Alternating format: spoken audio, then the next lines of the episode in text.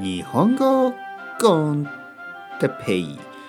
日本語学習者の皆さんをいつもいつもいつも応援するポッドキャスト。今日は日本昔話について。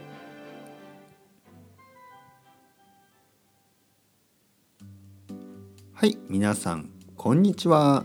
日本語コンテッペイの時間ですね。よろしくお願いします。皆さん元気ですか？僕はもちろん元気ですよ。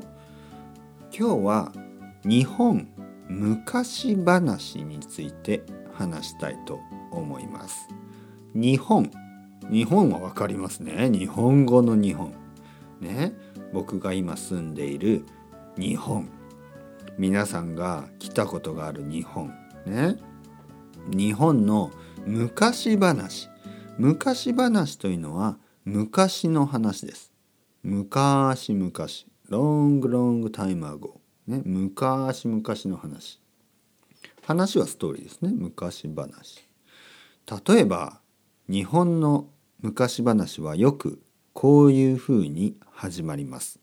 例えば昔々あるところにおじいさんとおばあさんがいました。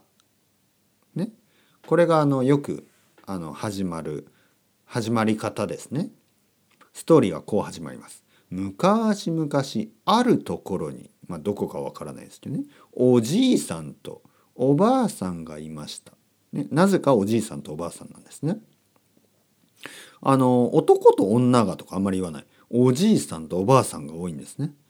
おじいさんは山へ芝刈りにおばあさんは川へ洗濯に行きましたみたいなね。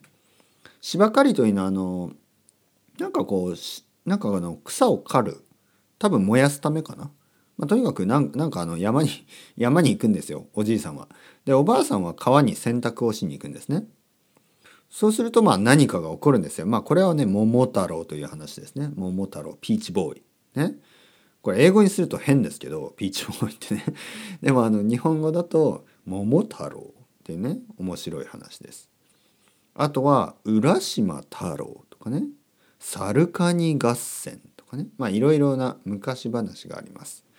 でこれは日本語を勉強するためにいいのか悪いのか、ね、このテールですね。日本語皆さんが日本語を勉強するために日本昔話はいいのか悪いのかというとまあ悪くはないですけどねもちろん。もちろんいいですよ。だけどとても良くはないかなというのが言葉がね古いんですね。古い言葉が多い。さっき言った芝刈りとかね芝を刈る。あまりプライオリティは高くないボキャブラリーですね。あまり便利じゃない使えないボキャブラリーですね。あの川に洗濯に行かないしね。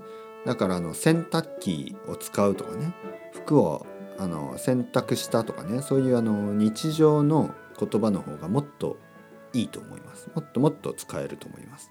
なので昔話は楽しいですよね。あのちょっと皆さんは別に読まなくてもいいような気もします。それではまた。 Chao chao hasta luego。